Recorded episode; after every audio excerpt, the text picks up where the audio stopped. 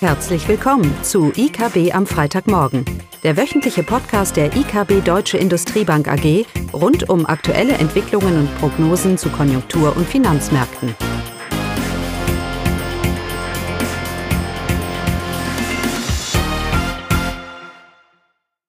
Willkommen zu IKB am Freitagmorgen, heute mit mir, Caroline Vogt. Heute im letzten Podcast des Jahres werde ich Ihnen Teile unseres Ausblicks für 2021 vorstellen. Erst einmal zur Konjunktur. Mit den, dem aktuellen Lockdown hat sich der kurzfristige konjunkturelle Ausblick klar verschlechtert. Das äh, Abschlussquartal dürfte einen BIP-Rückgang zeigen in Deutschland und auch in einigen Euro-Ländern. Und auch das erste Quartal dürfte stark belastet sein, sogar stärker als vielfach erwartet wird. Aber infolge einer zunehmenden Immunisierung und einer sich festigenden globalen Erholung gehen wir davon aus, dass sich die Konjunktur im nächsten Jahr aufhellen wird, ab dem zweiten Quartal. Mit zunehmend zu vernachlässigen weiteren Lockdowns ist vor allem das Konjunkturbild Ende 2021 außerordentlich positiv zu sehen, weil, wie gesagt, ab dem zweiten Quartal 21 und im Jahre 22 dann mit einer globalen und damit synchronen Konjunkturerholung zu rechnen ist, die für ein hohes weltwirtschaftliches Wachstum sorgen sollte. Denn nicht nur China, sondern auch die USA, Schwellenländer und die europäische Konjunktur werden sich zunehmend aufhellen. Ab dem zweiten Quartal nächsten Jahres könnte die Entwicklung dann sogar positiv überraschen, denn es gibt ja immense eine immense aufgestaute Nachfrage und auch äh, technologisch haben wir weltweit einen Schritt vorangebracht, zum Beispiel im Hinblick auf die Digitalisierung, aber auch äh, im Hinblick auf, äh, auf den medizinischen Fortschritt. Unsere BIP-Prognose für Deutschland im laufenden, laufenden Jahr klar der, der Einbruch, der wirtschaftliche Einbruch. Wir rechnen mit einem BIP-Rückgang von minus 5,5 Prozent und im nächsten Jahr dann die starke Erholung mit einem BIP plus von 4,5 Prozent. Aufgrund des Impfstoffes, äh, wir gehen eben davon aus, dass dann im Laufe des Jahres doch die Immunisierung der Bevölkerung stattfinden sollte. Ja, gleichzeitig bleibt aber die Zinspolitik der Zentralbanken im Krisenmodus, da hohe Schuldenquoten und Defizite die Schuldentragfähigkeit vieler Länder in Frage stellen wird. Die EZB wird noch, Jahr, wird noch auf Jahre die Schuldentragfähigkeit vieler Euro-Staaten sicherstellen müssen. Das Ankaufprogramm wird das lange Ende der Zinskurve weiter nach unten drücken und für eine sehr flache Zinskurve sorgen. Aktuell notieren die Bundrenditen, die 10-Jahres-Bundrenditen bei minus 0,56 Prozent. Wir gehen davon aus, dass bis zur Jahresmitte sie leicht steigen werden auf minus 0,47 Prozent und zum Jahresende 21 dann nochmal etwas steigen, werden sie auch nochmal etwas steigen auf äh, minus 0,3 Prozent, aber bleiben eben relativ klar im negativen Bereich. Die EZB kontrolliert durch ihre Zinspolitik und ihre Ankaufprogramme die gesamte Zinskurve. Erst mit äh, zunehmenden Inflationserwartungen sowie auslaufenden Konjunkturprogrammen wäre mit einer spürbar steileren Kurve zu rechnen. Davon ist aber, wie gesagt, im Jahr 2021 nicht auszugehen.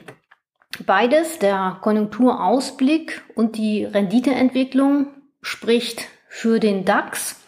Hier sehen wir doch äh, eine weitere deutliche Aufwärtsbewegung, eine anhaltende Geldpolitik im Krisenmodus sowie ein auffällender globaler Konjunkturausblick für 2022 schaffen eben viel Auftrieb für den deutschen Aktienindex im Jahr 2021.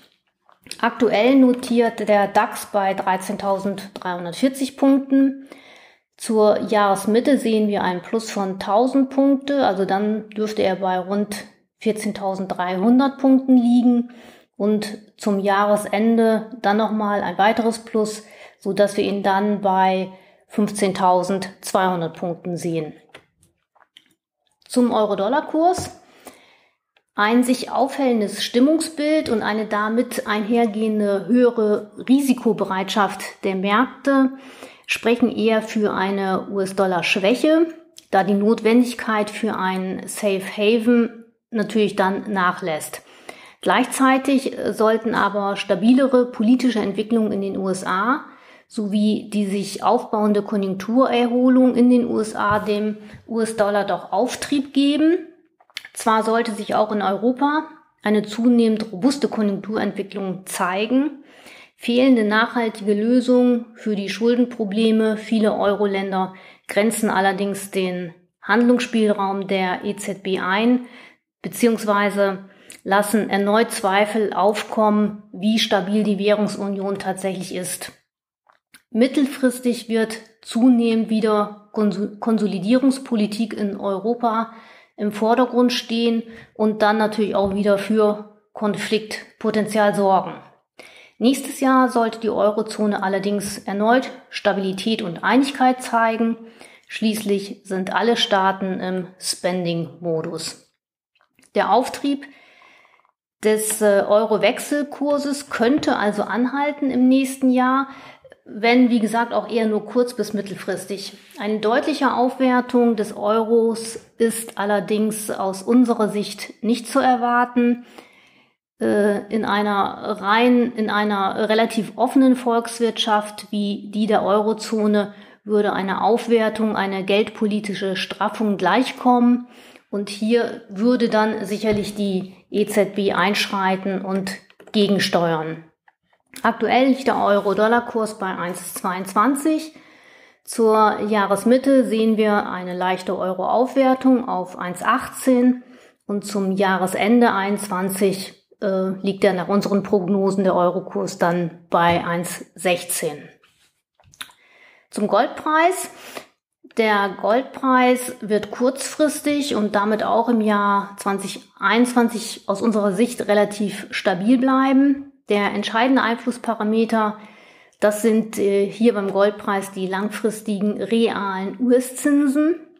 Solange langläufige US-Renditen einen Inflationsanstieg dank der FED-Politik nur begrenzt widerspiegeln, also nicht deutlich steigen, ist das Risiko eines Absturzes des Goldpreises eher überschaubar, auch in Phasen einer guten Konjunktur, wenn eben das Safe Haven Argument für den Goldpreis wegfällt.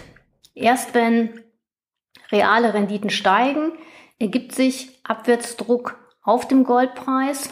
Die Langfristzinsen müssten also stärker als die Inflation zulegen. Also Langfristzinsen müssten stärker steigen als die Inflation.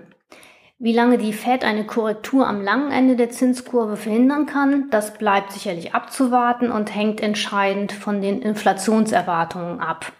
Langfristig wird es hier sicherlich zu einer Korrektur kommen müssen, aber erst wenn reale Renditen, die aktuell deutlich negativ sind, korrigieren, also wenn die realen Renditen wirklich steigen werden, ergibt sich ein sinkender Goldpreis.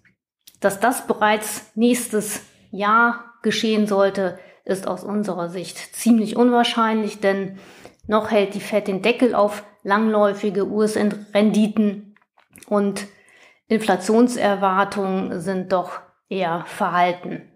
Damit sollte es also zu keiner signifikanten Abwärtsbewegung des Goldpreises im nächsten Jahr kommen bedeutendes Aufwertungspotenzial, also Steigerungen für den Goldpreis ergeben sich aus unserer Sicht im Jahr 2021 allerdings auch nicht. Aktuell liegt der Goldpreis je fein Unze bei 1840 US-Dollar. Zur Jahresmitte sehen wir eine ganz leichte Senkung, so dass er bei 1800 liegen sollte und zum Jahresende dann nochmal eine leichte äh, Senkung, so dass wir den Goldpreis in US-Dollar zum Jahresende bei 1750 sehen. Ja, alles noch einmal kurz zusammengefasst. Konjunktur könnte aus unserer Sicht ab dem zweiten Quartal positiv überraschen, wenn die erfolgreiche Immunisierung tatsächlich gelingt. Zinsen bleiben vorerst niedrig. Stichwort hohe Verschuldung der Staaten. Euro-Wechselkurs. Den Euro sehen wir leicht an Stärke gewinnen, aber wir sehen hier kein deutliches Aufwertungspotenzial. Argumente hier, Safe Haven Argument für den US-Dollar fällt weg, aber die Eurozone ist nicht festig genug, um hier für eine deutliche Euro-Aufwertung zu sorgen. Zudem ist das auch für die Eurozone nicht unbedingt gewünscht. DAX, hier gibt es aus unserer Sicht tatsächlich Aufwärtspotenzial, gestützt durch die Konjunkturlage und die Geldpolitik.